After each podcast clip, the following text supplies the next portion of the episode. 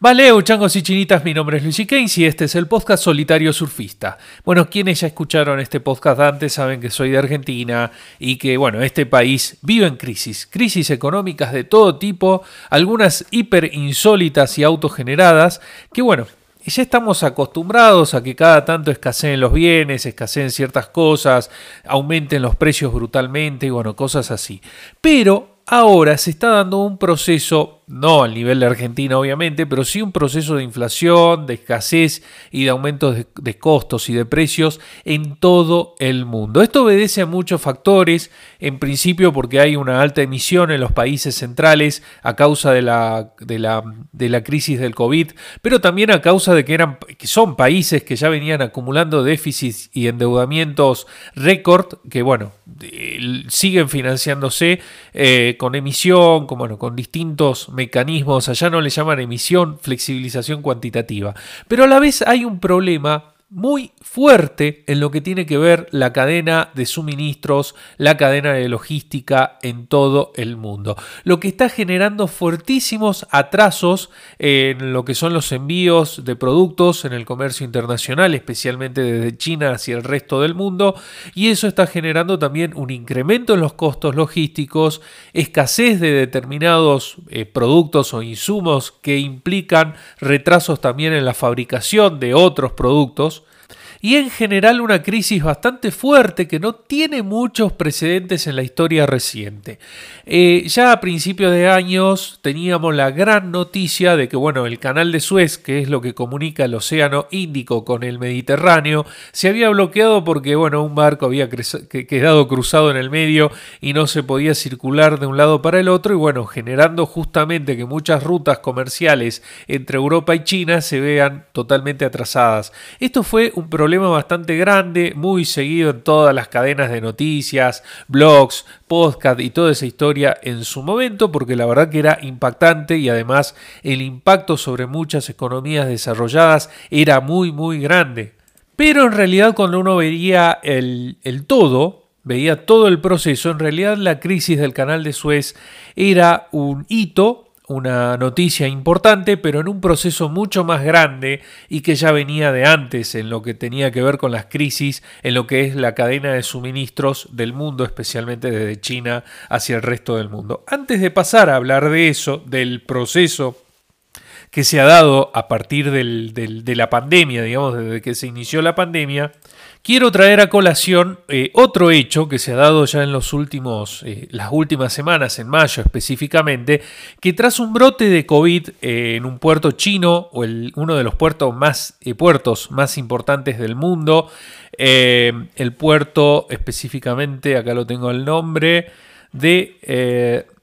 Uy, perdón, de Yantian, este puerto desde donde salen muchísimos productos, eh, insumos y más que nada productos tecnológicos que se exportan desde China hacia todo el mundo, fue cerrado por un brote de COVID justamente. Y eso fue como, qué sé yo, la frutilla del postre, la cereza del postre, y terminó generando un problema más grande aún del que ya había en la cadena de suministros. Pero como te digo, ya venía de antes. Este puerto recién va a empezar a trabajar nuevamente en estos días, en estos días está reactivándose nuevamente, pero imagínate todo el atraso que ha generado en,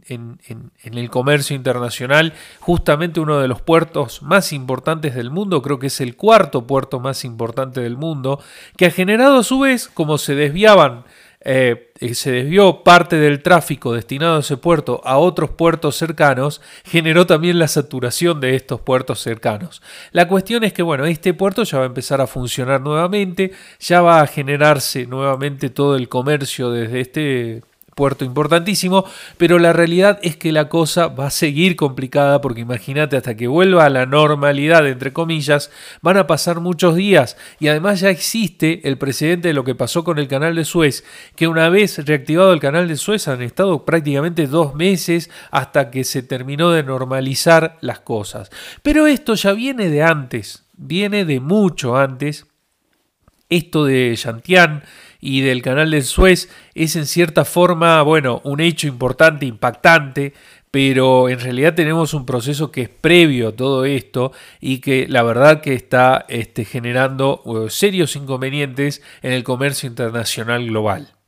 De entrada, imaginemos el lío que se arma en todo el mundo si China eh, se ve saturada eh, en alguna parte de la cadena de comercialización porque la mayoría de los productos industriales en el mundo, de los insumos, provienen de China. China es prácticamente la fábrica del mundo hoy por hoy y cualquier problema allí repercute en todos lados, incluso en el comercio electrónico, porque tenés menos stock para vender, a veces no tenés el stock suficiente como para mandar una parte del mismo a qué sé yo, a Amazon, a los servicios de, ¿viste? De, logística propia de Amazon o de Mercado Libre acá en Sudamérica. Entonces ya todo se atrasa, hay cierta escasez, hay ciertos problemas, se repercute en el precio, además de la escasez, además de la inflación que te decía por la emisión que se está dando en todo el mundo, también tiene que ver el aumento de los costos logísticos. Hay un problema en los costos logísticos hay retrasos, eso termina repercutiendo en las tarifas que terminan repercutiendo también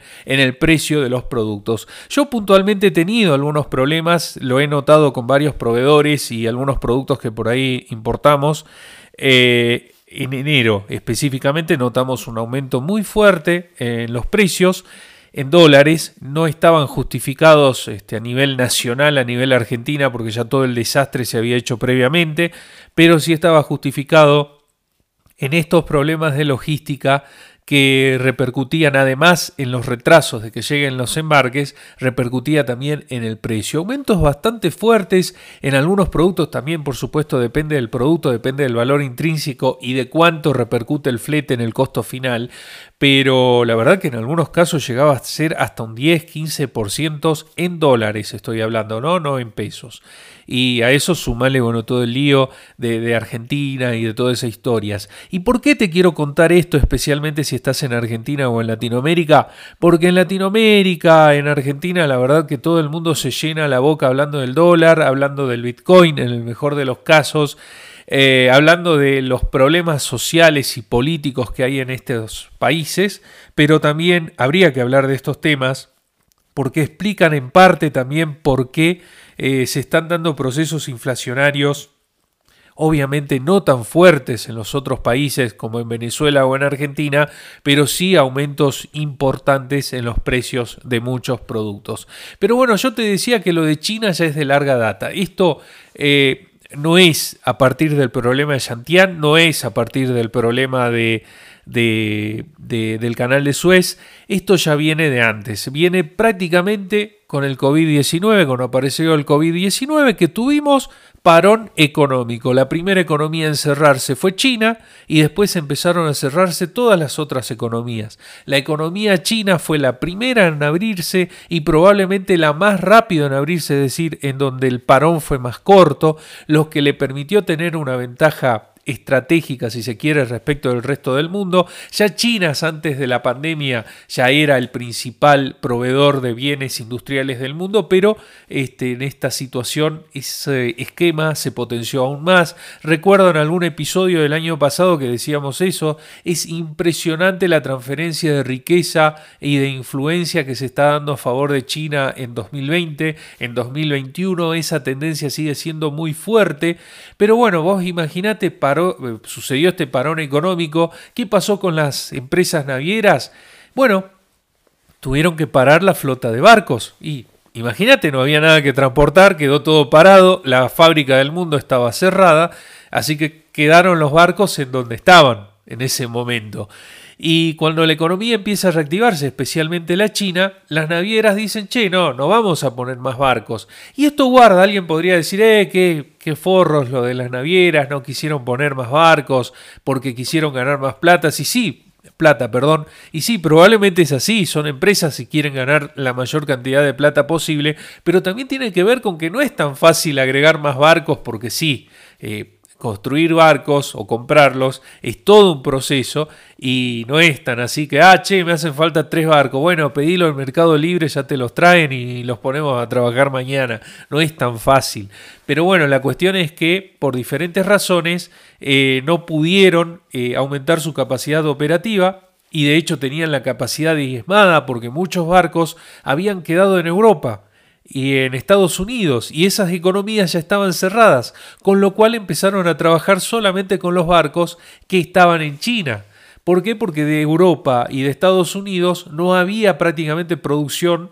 para volver hacia China, es decir, productos que se exporten desde Europa, Estados Unidos o Sudamérica hacia China porque las economías estaban cerradas. Entonces se quedaron con menos capacidad, de decir, con los barcos, con los containers que habían en China en ese momento. Entonces hay todo un despelote justamente con los contenedores. Los vacíos en Europa se quedan vacíos y los eh, llenos de China son los únicos que se siguieron utilizando en el flujo comercial. Esa es la famosa escasez de los containers que pasó, que te comento, a finales, bueno, en realidad pasó durante todo el año pasado, pero que se hizo fuerte en la segunda mitad, en la, en la última parte del año pasado. Entonces China, eh, las navieras, bueno, a todo esto ya te dije, hicieron mucha guita. Y China siguió produciendo y mandando los containers al puerto, ya había cierta saturación en los puertos, bastante llenos, bastante saturados, esto te aumenta los costos productivos, además sumales que en los distintos puertos del mundo, China en menor medida, pero también, pero en todos los puertos tenías menos gente trabajando justamente por el tema de la pandemia. Entonces los costos van aumentando, van aumentando, van aumentando, el precio del container sube, el precio de los de los viajes suben. Y no es que subió dos mangos, en algunos casos subió hasta 10 veces el tema de las tarifas eh, portuarias o de logística. Y esto, como te digo, terminó repercutiendo en el precio de los productos, lo que te comentaba inicialmente, dependiendo, por supuesto, cuánto es el impacto del flete en el valor intrínseco del producto. Entonces, un despelote en gran escala. Esto afectó el comercio electrónico, afectó a las industrias de los otros países. Puntualmente en Argentina yo te puedo comentar de problemas en la cadena de suministros de autopartes. Muchas eh, fábricas que todavía sobreviven en Argentina no podían trabajar porque no les llegaban insumos, no solo por el tema del problema cambiario y las restricciones de importaciones que había en Argentina, sino porque, como te digo, existió este problema y existe aún este problema de logística a nivel global, además de que qué sé yo, si traía su insumo de Brasil y Brasil tenía las fábricas cerradas, más allá de que el estúpido de Bolsonaro le decía a la gente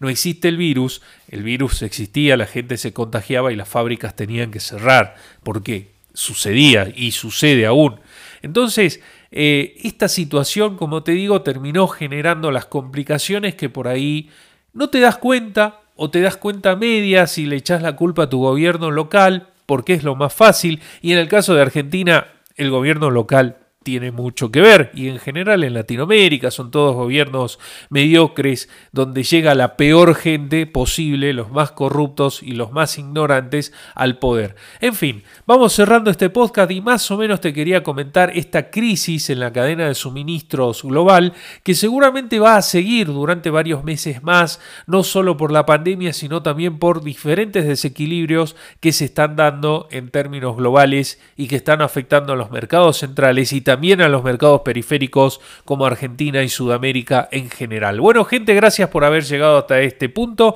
y los espero en un próximo episodio.